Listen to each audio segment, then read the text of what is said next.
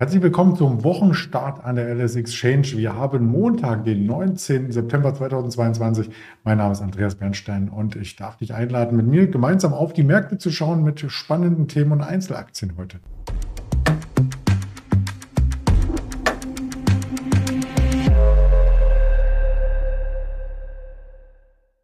Wie gewohnt natürlich auch mit einer Präsentation. Heute wieder mit einem Marktblick von mir selbst da ein Händler derjenige, der für heute im Grunde genommen für mich im Plan stand, gar nicht im Büro ist. Aber das ist dann mein Fehler, da möchte ich mich entschuldigen und dann alleine quasi die Themen durchsprechen. Natürlich erst nach einem Blick auf den Risikodisclaimer, denn all das, was ich hier sage, ist reine Information und keine Anlageempfehlung, keine Anlageberatung, Handelsempfehlung, was es nicht alles da für Worte gibt. Wir schauen als erstes natürlich auf den DAX, der sich abmüht, muss man sagen, überhaupt ins Plus-Terrain zu kommen. Er hat es bisher noch nicht geschafft. Also wir sind aktuell mit 1,14 Prozent im Minus, waren auch schon auf einem neuen Tagestief. Und dieses Tagestief, was ich gerade hier gesehen habe mit dem anderen Auge, das ist knapp über der 12.600er Region. Und das ist auch das Monatstief. Da waren wir nämlich am 2. September. Es ging dann rasant nach oben. Wir hatten zwischenzeitlich mal ein Bewegungstief von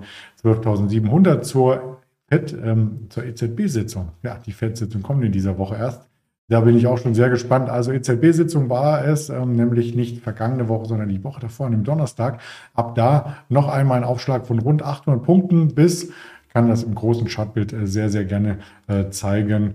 13.550 Punkte. Ab da wieder nach unten. Und jetzt, wie man im großen Chartbild sehen kann, sind wir so ein bisschen am Überlegen, charttechnisch hält der Boden 12.600 bis hinunter zu 12.400 vielleicht. Das ist nämlich das Jahrestief, was wir gesehen haben. Brechen wir da vielleicht sogar durch? Ja, das wäre ein ordentliches, größeres Signal und da möchten Anleger natürlich nicht drauf setzen, dass das Signal kommt. Aber wenn es kommt, muss man zumindest vorbereitet sein. Vorbereitet sein gilt auch für das FED-Event. Ich habe es gerade schon erwähnt. Das findet in dieser Woche statt. Am Mittwoch die US-Notenbank kommt zusammen und möchte über die Zinsen in Amerika entscheiden. Ich habe vom Fed Watch Tool mal mitgebracht, wie die Entscheidung lauten könnte.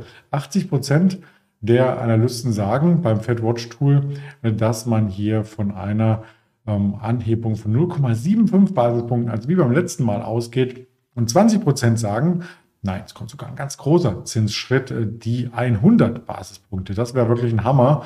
Und man muss äh, sich vor Augen halten, Inflation ist ja nicht unbedingt kleiner geworden in den letzten Monaten ähm, oder der Anstieg ist zumindest geringer geworden, aber man hätte mit einer noch deutlicheren Bremsung gerechnet. Das war ja auch der Grund, warum der Markt, und das hat man hier deutlich gesehen im großen Chartbild, vergangene Woche am Dienstag zurückkam, weil eben die Inflation immer noch sehr, sehr hoch ist in den USA. Und man muss dazu auch noch wissen, dass im Oktober keine Zinssatzentscheidung folgt. Also wir haben dann noch quasi zwei Termine diesen Jahr offen. Hm. Und vielleicht muss die US-Notenbank hier ein bisschen mehr Gas geben, um die Inflation dann doch mehrheitlich einzubremsen. Ja, bevor wir weiter in die Ferne auf einzelne Aktien schauen, noch ein paar Informationen zum DAX. Es gab ja am Freitag den Verfallstag und tatsächlich war der Freitag auch im Minus, aber, kommt das große Aber, das ist unter anderem auch darauf basierend gewesen, dass der DAX schon mit einer Kostlücke in den Handel gestartet ist. Wenn man den regulären Handel sich anschaut, war er zwar auch im Minus, ja, leicht, und mit relativ wenig Volumen, denn diese Angst vor dem Verfallstag, die hat sich nicht bestätigt. Keine großen Kursausreißer, weder nach oben noch nach unten, eher ein Seitwärtsmarkt. Und wenn man komplett auf den September schaut, der jetzt wieder im Minus ist übrigens und damit seinem statistischen ähm, Vorbild oder äh, der Statistik letzten Endes recht gibt als schwacher Börsenmonat, der hat am Freitag die geringste Schwankungsbreite zwischen dem Hoch- und dem Tiefkurs im Xetra-Handel gezeigt. Nur 116 Punkte. Da war sogar am Donnerstag mehr los mit 181. Am Mittwoch 223. Am Dienstag, der Tag, wo die Inflationsdaten kamen, 378. Also seitdem abnehmende Volatilität und auch heute haben wir eine Bandbreite von rund 100 Punkten, also auf demselben Niveau wie am Freitag. Da ist im Grunde genommen gar nicht so viel passiert, wenn man den Index sich anschaut. Wenn man sich Einzelwerte anschaut, schon, es gibt Neuigkeiten, insbesondere vom Porsche IPO. Ja, jetzt ist es soweit. Die Daten sind veröffentlicht. Die Preisspanne ist äh, gegeben worden zwischen 76,5 und 82,5 ähm, Euro wird die Aktie angeboten. Das ist, wenn man das zurückrechnet, ein Wert von 70 bis 75 Milliarden Euro für das Unternehmen. Klingt erst einmal nicht schlecht, ist aber auch ein bisschen eine Enttäuschung. Ähm, erst einmal die positive Seite. Porsche freut sich, dass es jetzt vorangeht. Der Börsengang soll am 29. September erfolgen. Ab morgen, ab dem 20. September, kann man die Aktien zeichnen und diese Bookbuilding-Spanne also von bis, das orientiert sich eben am Zeichnungsvolumen. Wenn eine hohe Nachfrage ist, dann wird der obere Preis vermutlich der Ausgabekurs sein. Die erste Preisnotiz ist davon nochmal losgelöst, denn dann beginnt ja der Börsenhandel also Angebot und Nachfrage. Ähm, und wenn wenig Nachfrage ist, dann eher am unteren Ende. Für Porsche ist das sozusagen eine Erleichterung für die Porsche Holdings, dass Automotiv, die Porsche Automotiv an die Börse gebracht wird. Ähm, die Hälfte der Aktien ist übrigens ähm, als Stammaktie verbrieft und die Hälfte äh, davon als stimmrechtslose Vorzugsaktie. Und von diesen stimmrechtslosen Vorzugsaktien werden im Börsengang dann quasi 25 Prozent verkauft, um Kapital für die Anteilseigner rein ähm, zu spülen, auf Deutsch gesagt. Und vielleicht noch ein kleiner Fun-Fact dazu. Ähm, das Porsche IPO hat insgesamt in Anlehnung an den Porsche 911 911 Millionen Aktien vom Umfang her. Also die äh, Marktkapitalisierung wurde eben in 911 Millionen Teile aufgeteilt. Klingt doch ganz spannend. Ähm, wir schauen uns das im Laufe der nächsten eineinhalb Wochen an, wie das Zeichnungsvolumen tatsächlich ist, ob es hier schon erste Indikationen gibt und dann beim Börsengang am 29. September sind wir natürlich mit dabei. Das war die positive Würdigung. Die negative ist bei Volkswagen zu sehen. Man hatte mit mehr gerechnet. Tatsächlich, denn wie in der Vorwoche, glaube ich, oder eine Woche davor hier schon berichtet auf dem Kanal der LS Exchange, ging man ja von bis zu 85 Milliarden aus.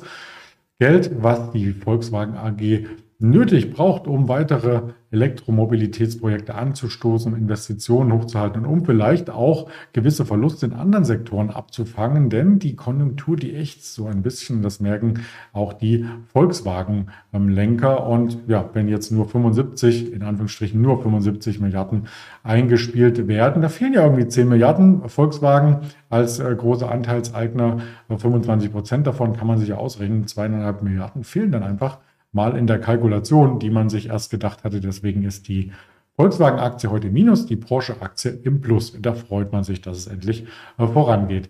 Für den DAX bedeutet das, wenn die, die Porsche Automotiv am Ende eines der fünf größten Werte ist von der Marktkapitalisierung, dass sie vielleicht in den DAX aufsteigt. Ja, und dann hätte auch das ein Ende mit rein, raus, rein, raus bei Siemens Energy. Das soll nicht böse klingen oder despektierlich wirken, aber Siemens Energy war ja schon mal im DAX, ist im März rausgeflogen wegen zu geringer Marktkapitalisierung. Jetzt wieder reingekommen, weil ein anderer Wert, der noch stärker verloren hat, so muss man es leider formulieren, rausgefallen ist, die HelloFresh. Das wurde schon vor einer Woche am Montag entschieden. Heute am Montag dann eben die Neuordnung und Siemens Energy am ersten Tag nun wieder im DAX. Herzlich willkommen.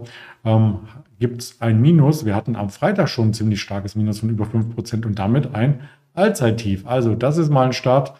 Den hätten sich wahrscheinlich die Aktionäre anders vorgestellt. Wieder in der ersten Liga und trotzdem mit einem Minus am ersten Handelsauftakt. Ja, das sieht insgesamt eben nicht ganz so euphorisch aus, wie sich das viele vorgestellt haben. Das gilt auch für die nächste Aktie. Ich habe noch eine mitgebracht und zwar einen ehemaligen Anlegerliebling. Vielleicht ist es auch noch ein Anlegerliebling vom Volumen auf jeden Fall an der LS Exchange, aber vom Kurs nicht mehr ganz so und bei den Analysten auch nicht. Die Nel Asa Wasserstoffherstellung aus Schweden. Äh, immer mehr Analysten ziehen die Reißleine tatsächlich. Man sieht am Kursverlauf, dass die Aktie hier unter Druck gerät. Auch heute wieder 3,67 Prozent Abschlag. Und ich habe mal die neuesten ähm, Analystenschätzung hier mitgebracht. Die schwedische SEB-Bank sagt, die Aktie muss oder sollte verkauft werden. 10 norwegische Kronen ist das Kursziel. Die DNB Markets aus Norwegen, die hat sogar ein Kursziel von 7 Kronen, also nochmal 30 Prozent tiefer.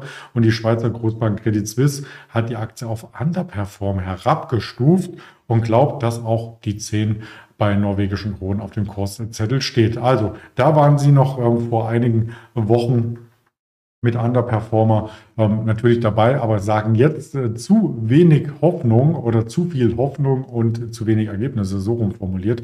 Ich habe mal so ein paar Analysten ähm, mitgebracht. Die, die aktuellen, die ich jetzt vorgelesen habe, die sind so frisch vom Freitag, die sind hier noch nicht mit verzeichnet, aber man sieht ja, wie die Stimmung so ein bisschen kippt. Erst einmal gab es ja diese Outperform- und Buy-Ratings noch im August mit dem Ziel 21 Kronen, 23 Kronen, 20 Kronen Goldman Sachs. Es war schon gesenkt, aber trotzdem noch ein Buy. Und jetzt geht es in Richtung 10 Kronen, also die Hälfte davon.